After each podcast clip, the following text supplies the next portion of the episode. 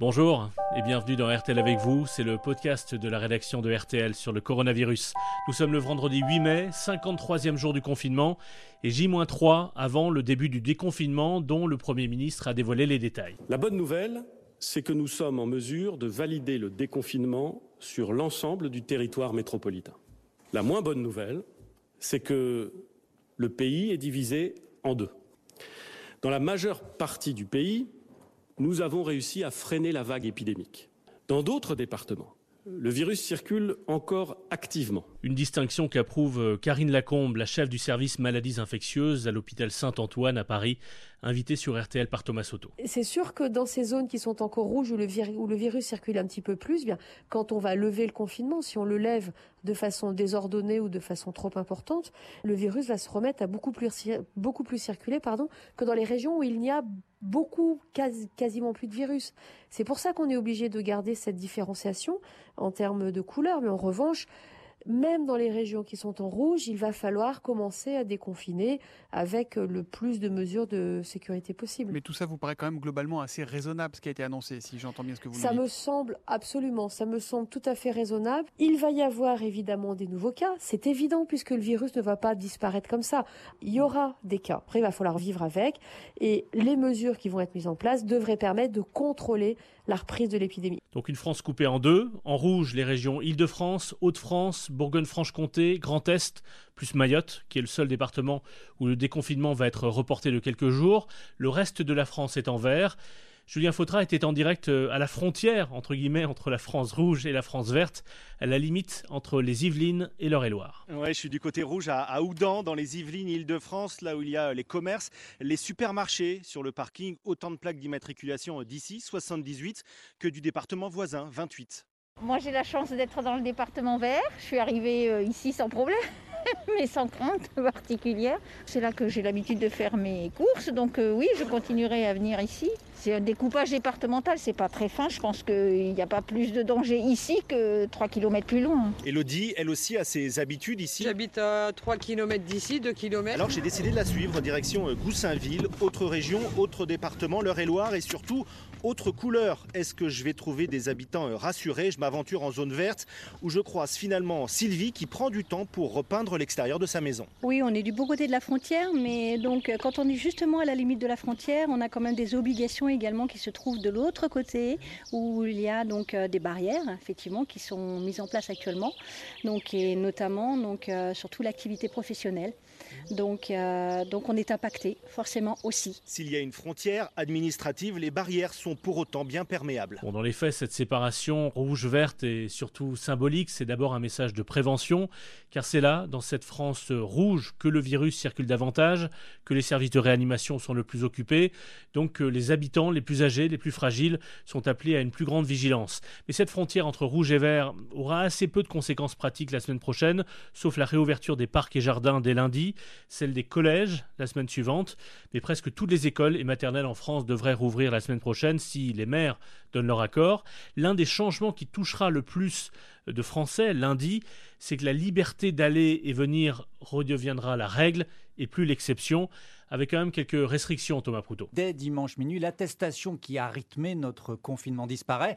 Toute sortie à moins de 100 km de chez soi à vol d'oiseau redevient totalement libre, même entre départements verts et rouges. Au-delà de 100 km, en revanche, une nouvelle attestation devient nécessaire et seuls deux motifs seront acceptés, un impératif professionnel ou un impératif familial. Le ministre de l'Intérieur, Christophe Castaner. Soit c'est un trajet de plus de 100 km hors de son département de résidence et vous devrez fournir cette attestation remplie.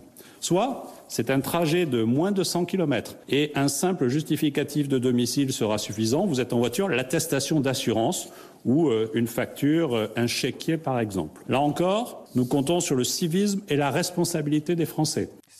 Qui n'empêchera pas les verbalisations, toujours à hauteur de 135 euros. Vous pourrez aussi retrouver vos amis chez eux ou dans la rue, mais les regroupements sont limités à 10 personnes. Là aussi, une amende est prévue.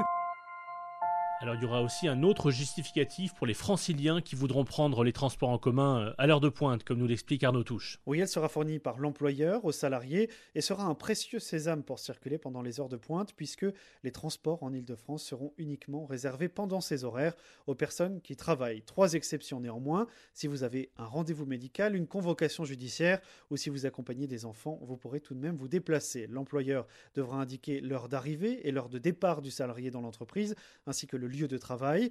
Des contrôles seront possibles dans les gares et les stations avant de pouvoir accéder au quai, mais il y aura aussi une tolérance en début de semaine, le temps que les employeurs puissent fournir ce nouveau document. Le préfet doit prendre un arrêté sous peu pour fixer les conditions exactes. Dans tous les cas, si vous voyagez sans justificatif de votre employeur pendant les heures de pointe, une amende sera dressée. Elle s'élèvera à 135 euros. Et c'est bien cette question des transports en commun qui est la plus euh, délicate pour le gouvernement.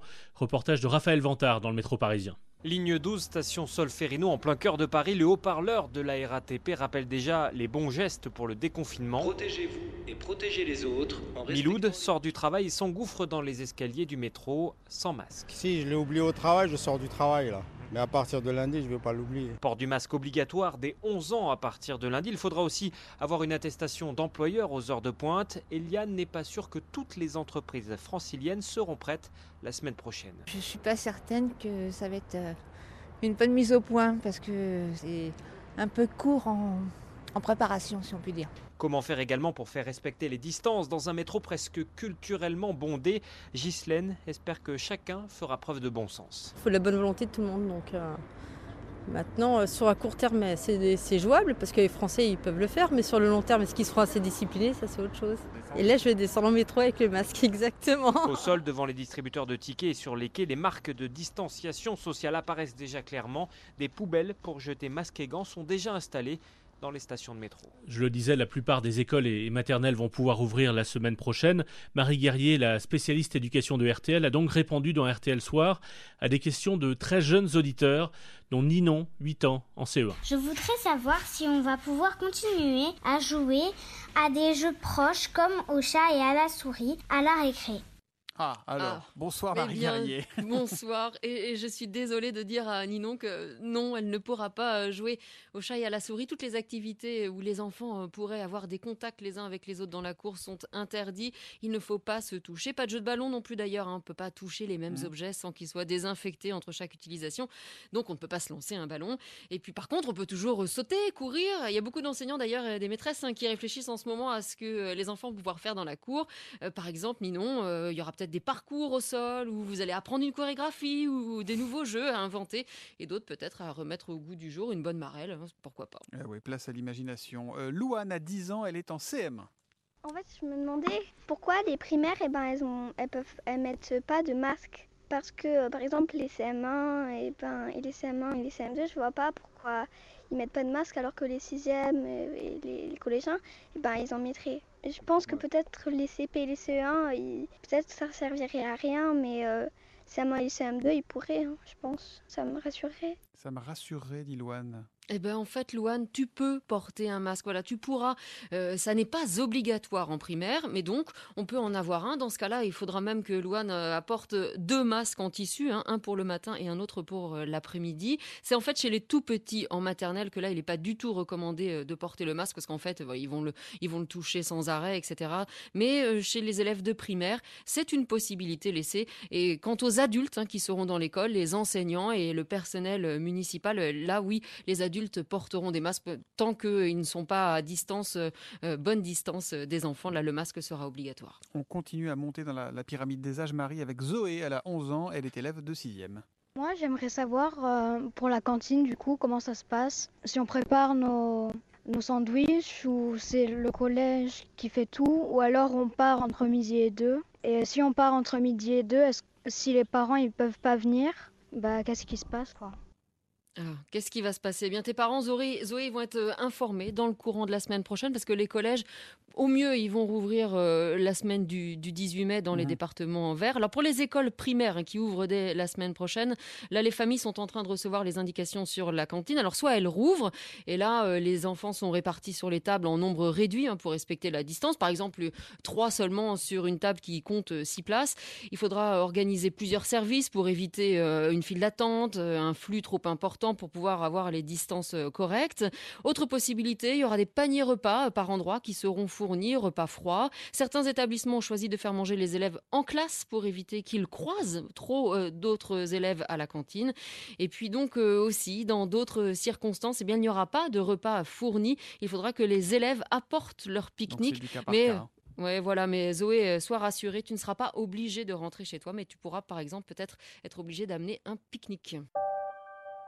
Il pourrait quand même y avoir une conséquence à moyen terme de cette distinction entre départements rouges et, et verts, c'est que les cafés et restaurants pourraient rouvrir début juin dans les départements en vert, comme le Var, où Jean-Pierre Guiribelli préside le syndicat des restaurateurs. Nous pensions euh, qu'on allait nous imposer une fermeture beaucoup plus tard. Ça va être très dur à gérer, ça va être très angoissant pour des professionnels qui savent pertinemment qu'ils ne vont pas vraiment sauver leur saison parce que nous allons servir probablement euh, 50% dans le meilleur des cas de clients dans nos affaires, avec 50% euh, d'occupation euh, de nos établissements. Est-ce que nous allons pouvoir garder nos salariés à l'année? Et comment est-ce que ça va s'organiser concrètement dans les établissements? se demande ce patron d'une brasserie marseillaise au micro RTL du Hamelin. Très bonne nouvelle, néanmoins, ça va être très compliqué parce que qui va vouloir aller au restaurant pour avoir une plaque de, clé- de plexiglas à sa droite, pas pouvoir rigoler avec le serveur, autant rester à la maison. Il y aura une perte de clientèle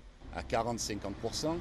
Ajouter aux 2-3 mois de perdu financièrement, c'est plus qu'une saison blanche, c'est une saison à perte. Il va bien falloir 2-3 ans pour, pour s'en remettre.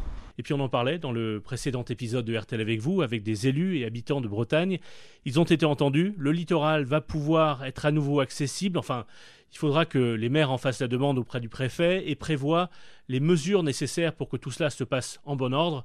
Premier commentaire de Breton dans le Morbihan au micro Nicolas Bobby. Ah oui, c'est un soulagement parce que quand vous voyez en effet toute cette euh, étendue d'eau euh, tout près de nous, on se dit que c'est quand même euh, bah, dommage qu'on puisse pas en profiter. C'est pas ça qui va mettre en échec le déconfinement. On va pas se coller les uns aux autres, bien évidemment. On sait qu'il faut respecter euh, une certaine distance. La petite, la 6 ans, elle souffre énormément de la, situa- de la situation. Parce que j'ai envie de me baigner dans la mer et faire des châteaux de sable. Elle pique des colères pour rien du tout. euh, ça devient euh, psychologiquement très mauvais. Ça permet de changer d'air un peu. Dans un climat un peu moins anxiogène aussi. Bon, il faut quand même s'en réjouir. Pour euh, des millions de Français, après deux mois de confinement, ce lundi aura un goût de, de liberté, de liberté retrouvée, euh, presque un semblant de normalité. Ça se jouera probablement à des, des petites choses, le plaisir d'aller euh, mettre les pieds dans l'eau, comme on l'entendait en Bretagne. Il faudra encore attendre avant d'aller boire un verre en terrasse. Mais enfin, il sera possible de, de faire quelques petites choses qui étaient interdites depuis, euh, depuis deux mois. Par exemple, aller se faire couper les cheveux. Euh, et pourquoi pas dès minuit, comme va le faire Marc, ce coiffeur, en Mayenne. Moi, je me dis, ok, on nous a confinés, il fallait certainement le faire. Maintenant, euh, on a le droit, donc on est déconfiné, tout le monde est déconfiné, les clients potentiels aussi, qui nous attendent, qui nous quémandent. En même temps, on n'est pas que des petits métiers. Et je me suis dit, ce qui pourrait être pas mal, c'est de réenchanter un peu la reprise en beauté, je dirais. Et allez, on, on se retrousse les manches et on commence à minuit une. C'est un petit peu un pied de nez à, cette nouvelle aventure, en fait. Le Covid, il est là maintenant, il sera là encore après, mais il va falloir qu'on gère ensemble. Mais tous ensemble, donc je me bouge, tu te bouges, on se bouge, en fait. Changer de tête. Quand on va se regarder dans le miroir, on va dire, voilà, ça change. Tout va changer. On, va réinventer quelque chose et ça passe aussi par son, look, je pense, capillaire ou, ou de barbe. Et Dieu sait ce qui peut arriver ensuite dans un salon de coiffure, comme le chantait euh, Serge Gainsbourg. À lundi, pour le premier RTL avec vous du déconfinement, au Laker. Chez Max, coiffeur pour homme, où un jour j'entrais comme, par hasard, me faire raser la couenne et rafraîchir les douilles. Je tombe sur cette chienne, shampouineuse, qui aussitôt m'aveugle par sa beauté païenne et ses mains savonneuses. Elle se penche, et voilà ses doudounes comme deux rahat à la rose qui rebondissent sur ma nuque, boum boum. Je pense à la fille du calife, de la mille et deuxième nuit.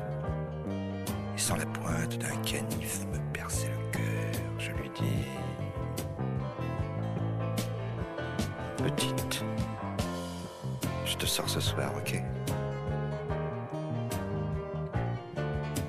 Elle a d'abord un petit rire comme un. Puis, sous le sirocco du séchoir, dans mes cheveux,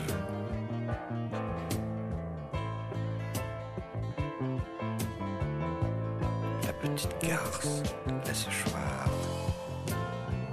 Je veux